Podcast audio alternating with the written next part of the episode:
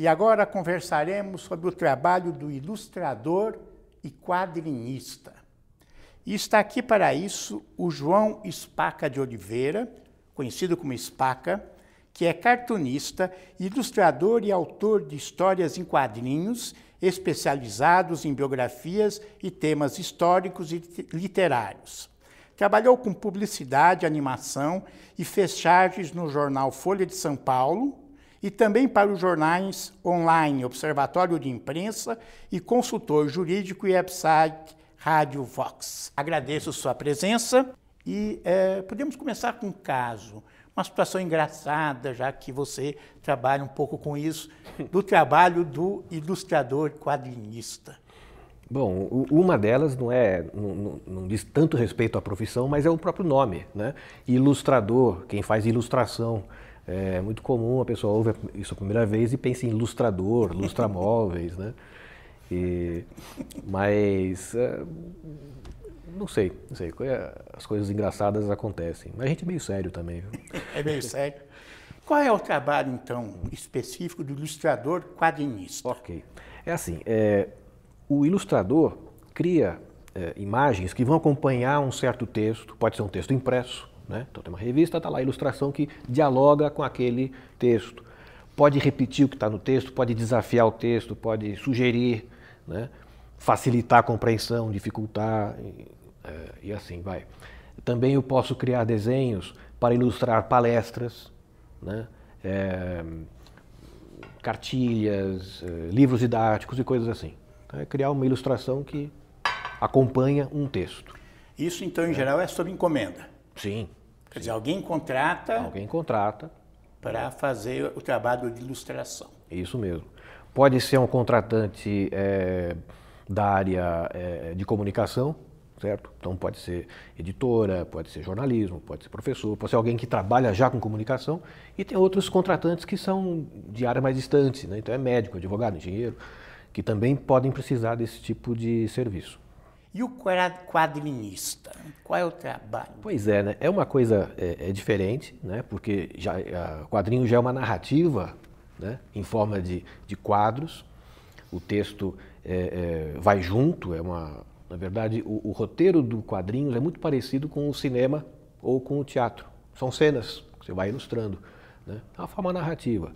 É, não é comum quem faça os dois. É mais comum a pessoa que se especializa em ilustração é, ou que faz o, o, quadrinho. Tem gente que faz quadrinho e não desenha, ele escreve, cria o roteiro. Né? Eu faço isso também. Você, você faz o roteiro? Faço o roteiro. E faz o quadrinho? E faço o quadrinho. E aí é mais autoral? É mais autoral. É, às vezes eu divido a, parceria, né? no caso, uh, os livros que eu tenho pela Companhia das Letras, os livros uh, de tema histórico, né, o Dom João Carioca e outros, eu faço em parceria com a Lília Schwartz, né, antropóloga.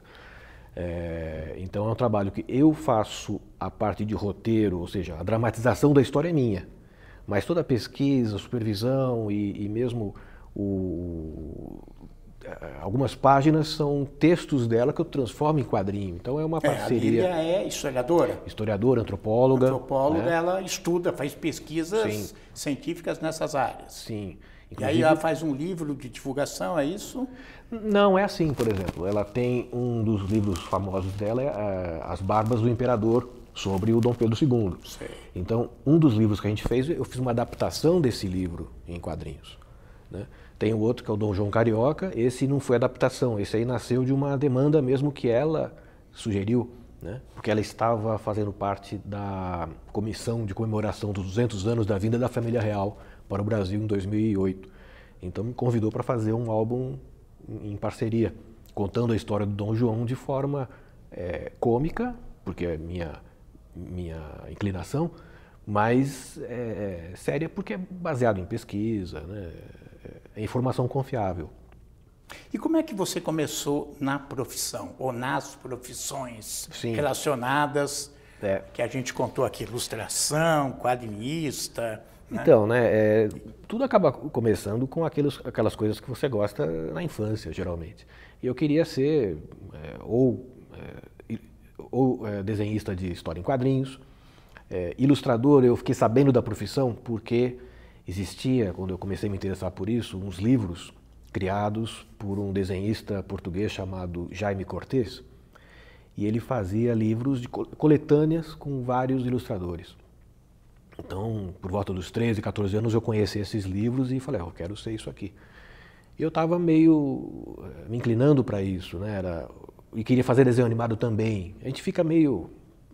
É, não é perdido, é chamado para várias.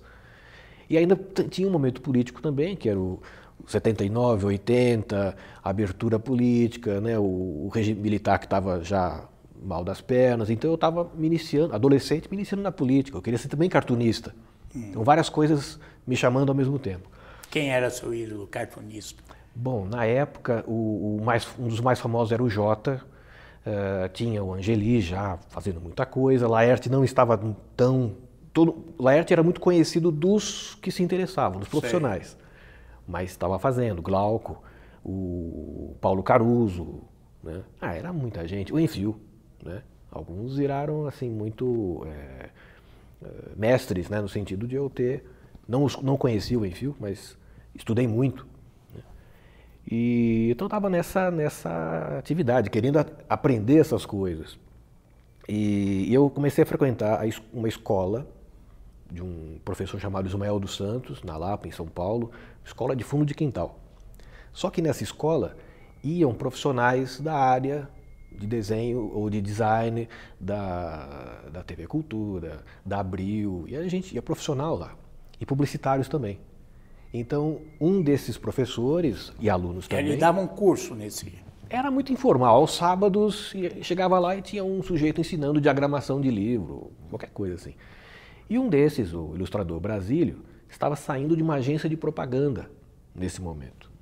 E me sugeriu que eu fosse levar meus desenhos. Então, eu, com 15 anos de idade, fui levar desenhos numa agência de propaganda, Young Rubicon, e fui contratado. Então, dos 15 aos 19, eu, eu queria aquelas profissões que eu falei, mas eu encontrei essa outra, foi ilustrador de publicidade. Eu ilustrava filmes, eh, layouts, eh, storyboards, né, que são os filmes contados em quadrinhos.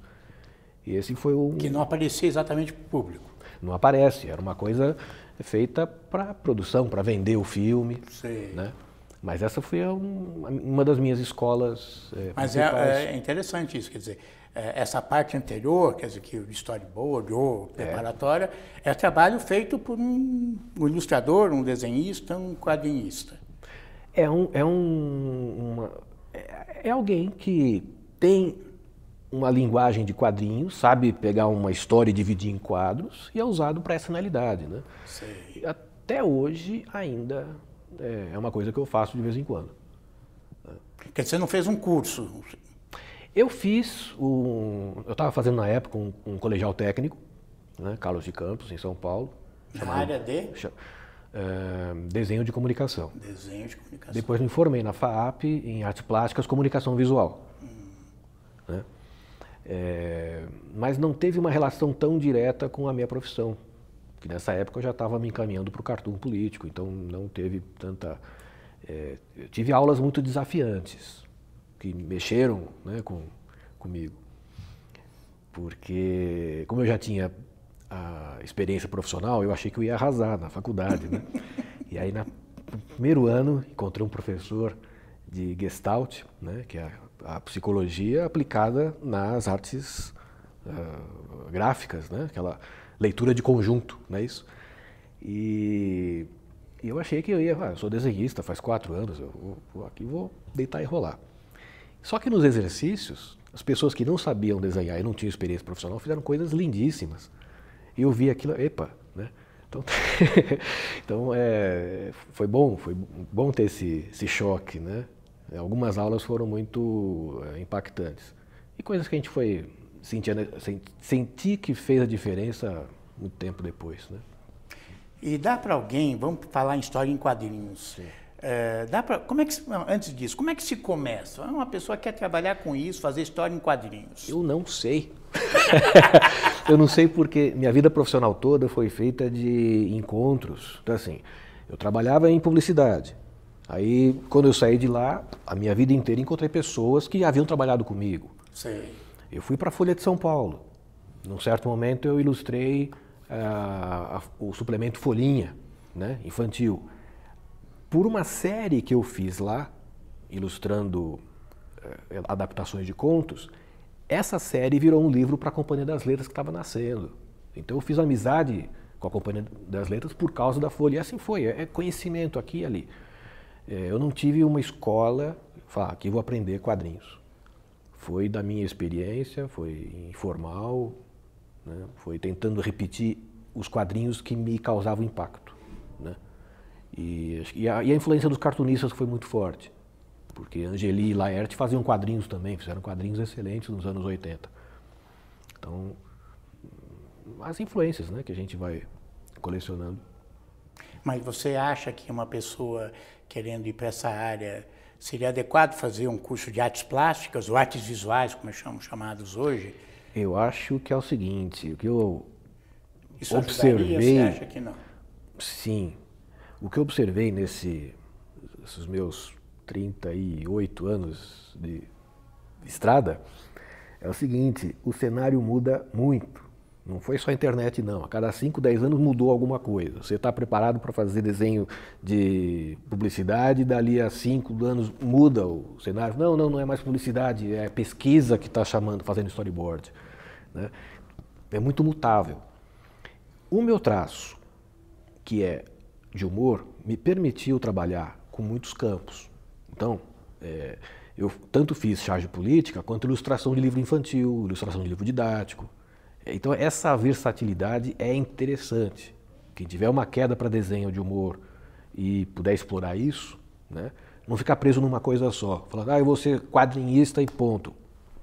Ó, o quadrinho depende de um, de um nicho que você pode construir ou não, né, mas é bom a pessoa ter a facilidade para migrar para áreas vizinhas. Né?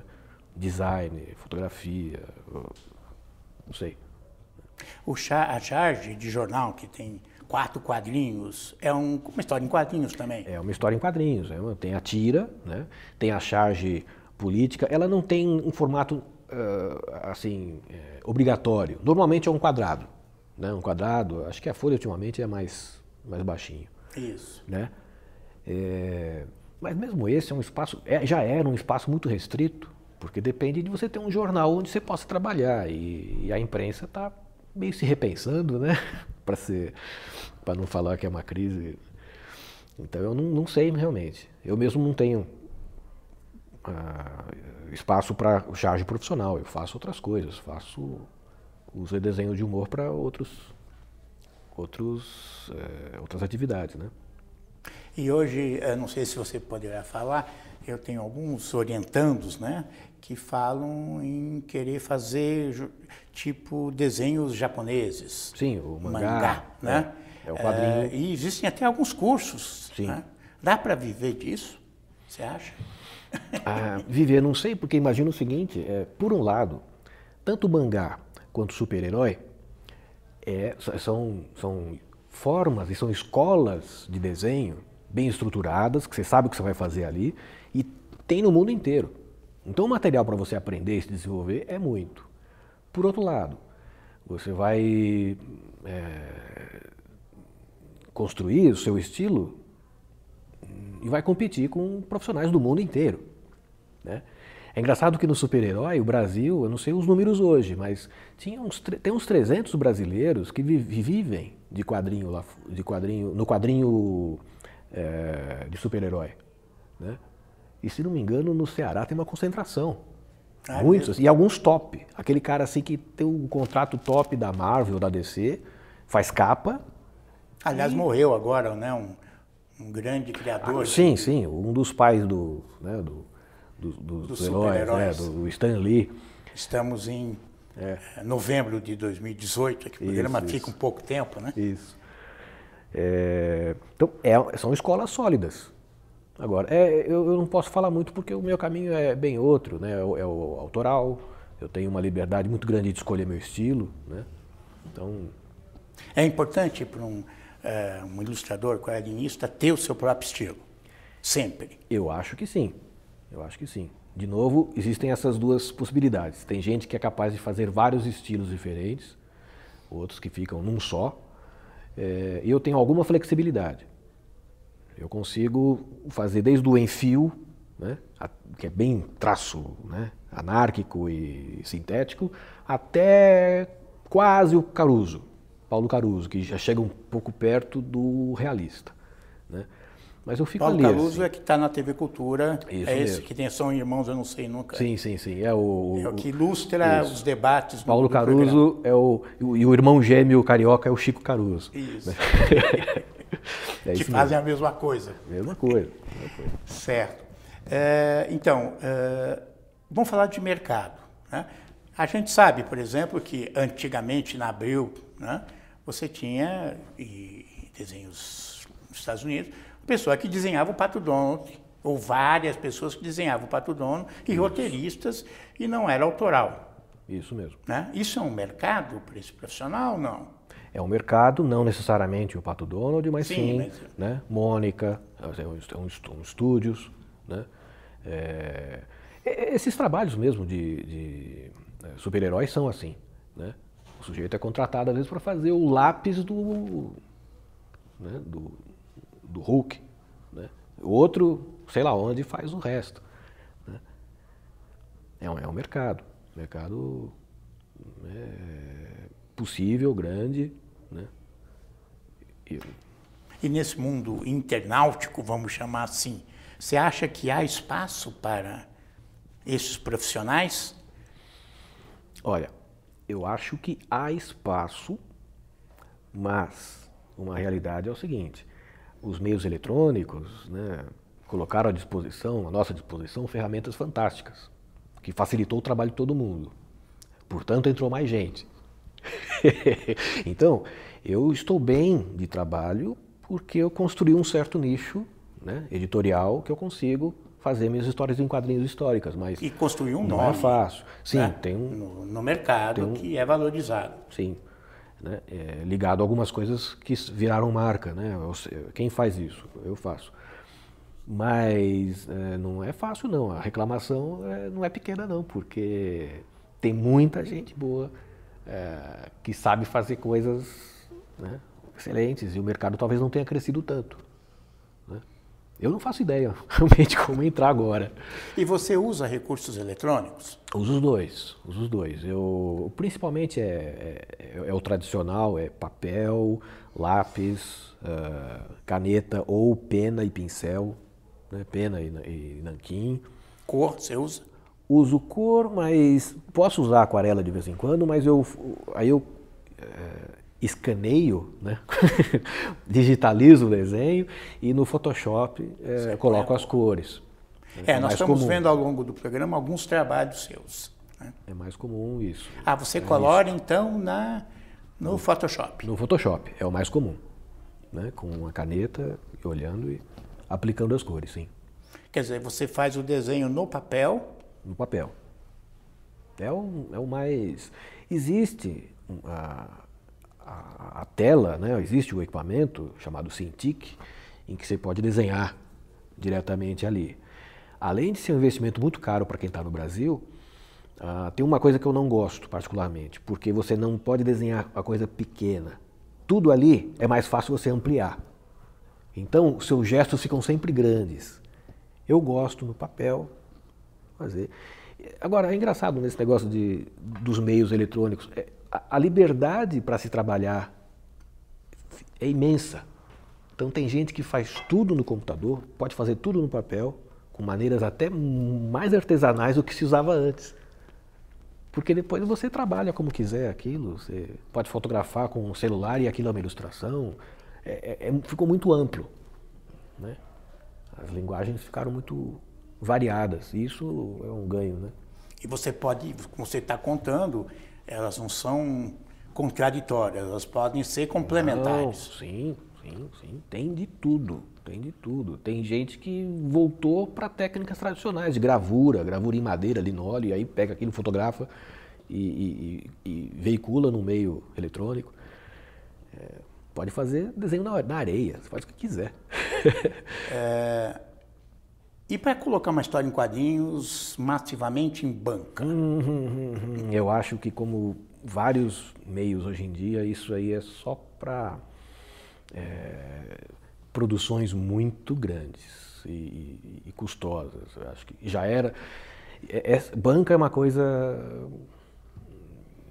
É, as grandes tiragens de banca e a possibilidade de qualquer um colocar na banca é mais do passado, eu acho. Não sei como é que está hoje. Isso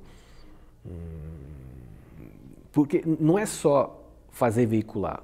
O leitor, né, os nossos hábitos, né, a gente está muito nessa caixinha. Do, então, será como é que é o leitor hoje pegar uma revista impressa e olhar e é, ele dedica o tempo para olhar um gibi como eu dedicava, né? Sendo que o, o, esse computador que a gente carrega com a gente é tão atraente, tem tantas coisas, né? Eu, Meus netos não, não leem gibi mais. Acho possível. Possível, eu não sei. Eles, pelo menos que eu saiba, não é uma, um hábito você ir na banca comprar um gibi, se, se cair na mão deles, claro que eles vão.